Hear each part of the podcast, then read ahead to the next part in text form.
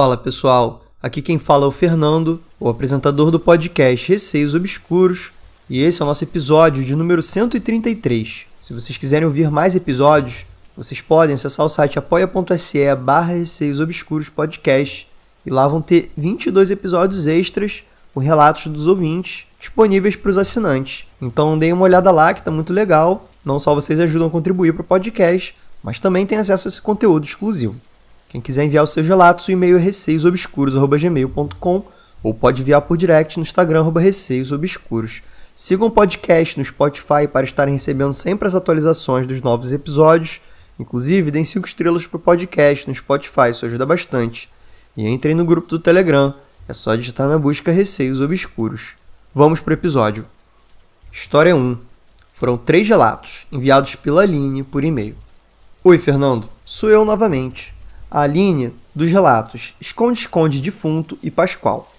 Desta vez venho contar alguns relatos curtinhos que ocorreram comigo. Tentarei ser o mais detalhista possível com as coisas que me lembro. Sinta-se à vontade para renomear eles como achar melhor. Relato 1 Esconde-Esconde Defunto 2 Contextualizando, conforme eu disse nos relatos anteriores, eu tinha algumas amigas na infância e juntas fazíamos um estrago de tanta bagunça adorávamos todo tipo de conteúdo de terror, que era bem limitado a filmes, livros ou lendas barra relatos do nosso pequeno círculo social.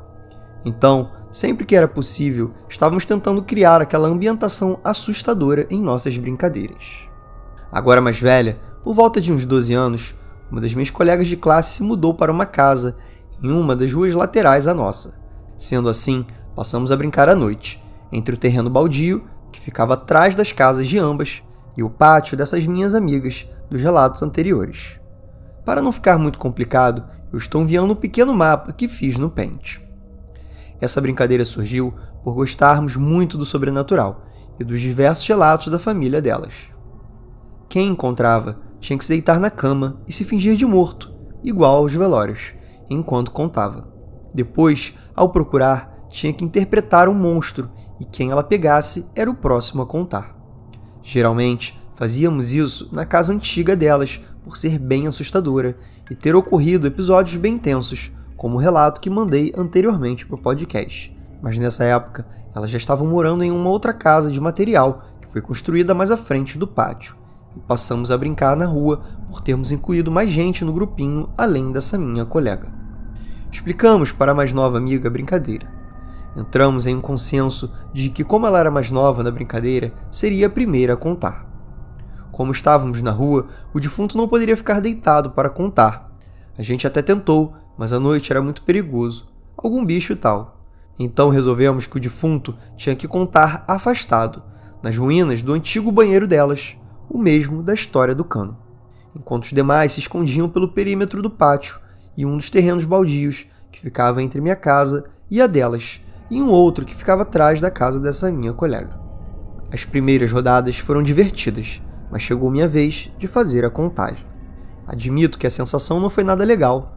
Lembro de ficar próximo ao vaso de frente para a parede de uma vizinha. Senti uma brisa bem gelada e o meu coração acelerou, Fernando. Eu detestava contar, pois tinha que ficar sozinha procurando por elas no escuro, diferente de quando nos escondíamos, pois sempre fazíamos isso com mais alguém. Senti um frio na espinha. De canto de olho, eu tive certeza que vi um vulto branco próximo a mim. E sim, eu estava espiando. Quando terminei de contar, saí correndo sem olhar muito para os lados. Fui direto para o esconderijo delas e peguei a minha colega, que se deixou ser capturada. Podia ter ido para casa depois dessa, né? Mas claro que eu não ia ir, apesar de ter sentido algo na volta. Desde que eu não estivesse sozinha, eu estava super tranquila, com a sensação de terror. Todo mundo já manjava dos esconderijos, então eu resolvi me esconder em um dos terrenos baldios e uma delas me acompanhou. Pulamos a cerca de arame farpado, nos escondemos na clareira, que era formada por entulhos da antiga casa delas. Essa clareira era encostada na cerca mesmo, mas ficamos atrás de uns pequenos arbustos, abaixadas no completo escuro. Me recordo de levar a mão na boca para que essa minha colega não nos achasse.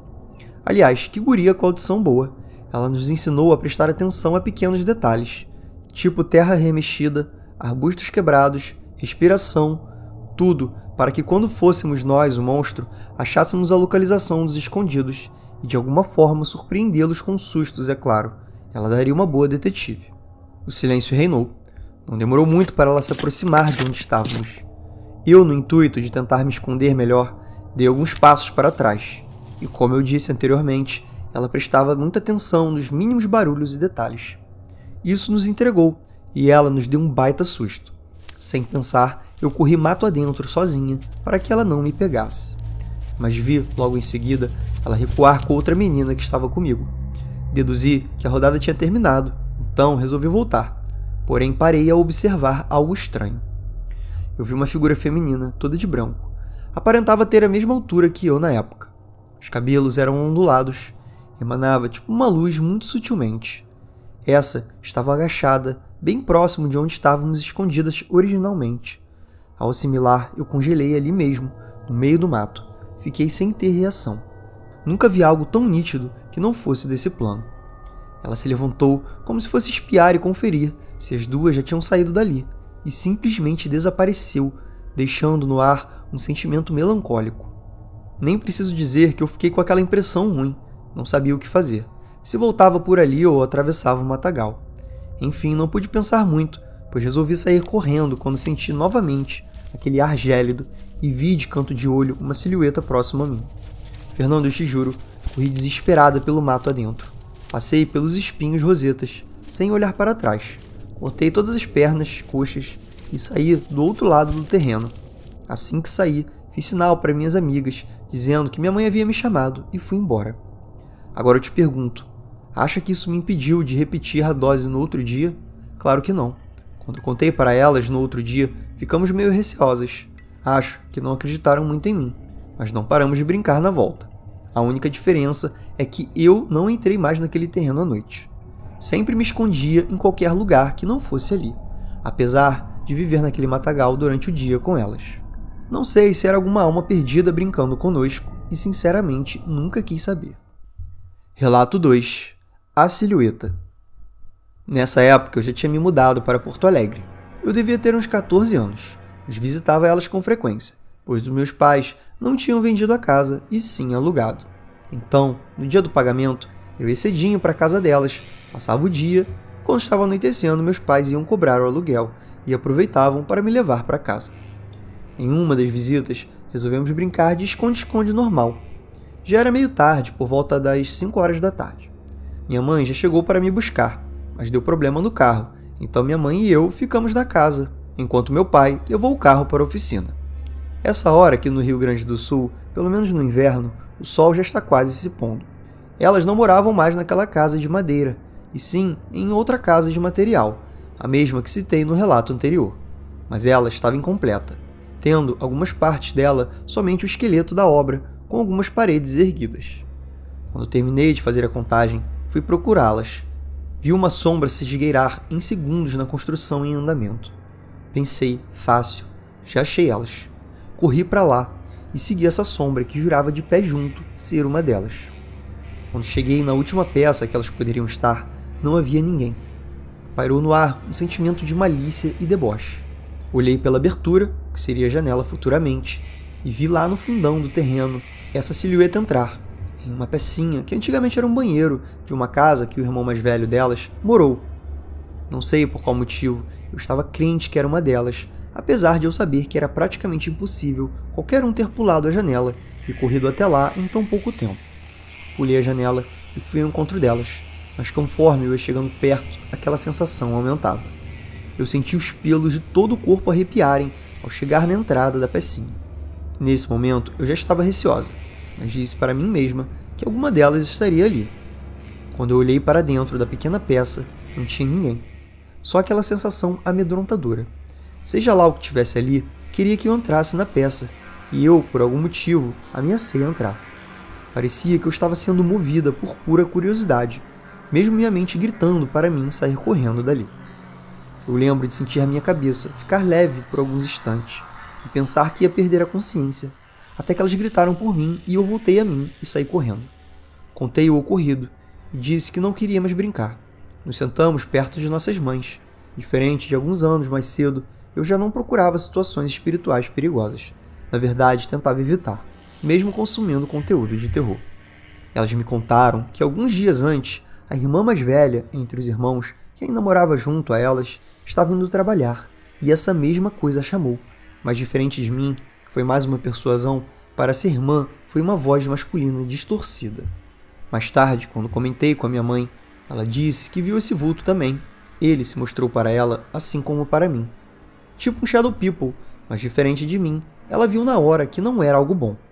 A mãe disse que essa silhueta estava entre nós, enquanto corríamos para cima e para baixo pelo pátio, e que parecia estar brincando junto com a gente mas emanava uma sensação de deboche e malícia.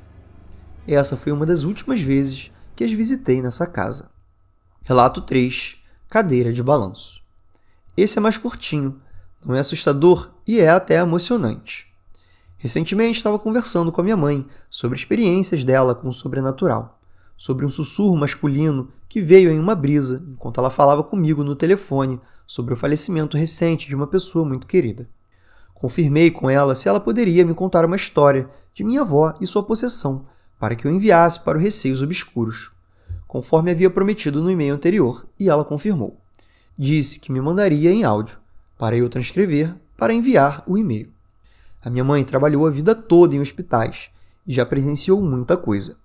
Por ela ser da higienização, ela já trabalhou em quase todas as alas. Enfim, vamos ao relato. Uma vez minha mãe estava fazendo algumas altas. Até aí, nada de diferente.